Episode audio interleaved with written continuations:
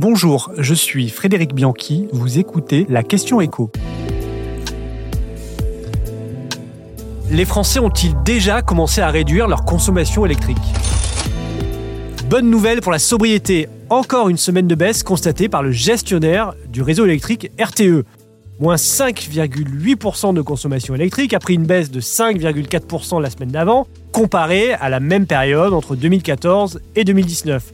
Sur le mois de novembre, la baisse est même de 6,5%, sensiblement similaire à celle déjà constatée en octobre. RTE se dit donc confiant sur le fait que le réseau tiendra pour la fin de l'année. Il ne devrait pas y avoir de coupure. Est-ce que les Français se sont convertis à la sobriété? C'est un point qu'il faut nuancer. Car ce sont surtout les entreprises industrielles qui ont franchement diminué leur consommation électrique, de l'ordre de 12,5%.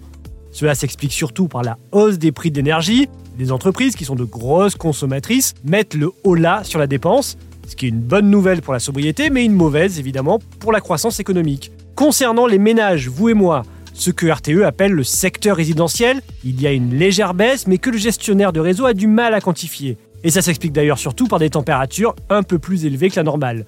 Aujourd'hui, les particuliers qui restent protégés par le bouclier énergétique quelques semaines encore ne sont pas vraiment incités, du moins financièrement, à réduire leur consommation.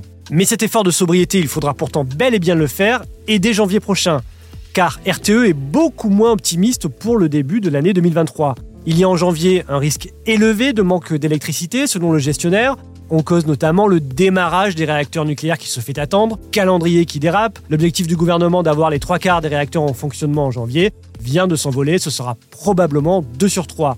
Il devrait manquer 6 à 9% d'électricité nucléaire par rapport à la consommation. Il risque donc d'y avoir des délestages lors des pics de consommation, entre 7 et 9 heures le matin, entre 18 et 20 heures le soir, des coupures qui devraient être localisées.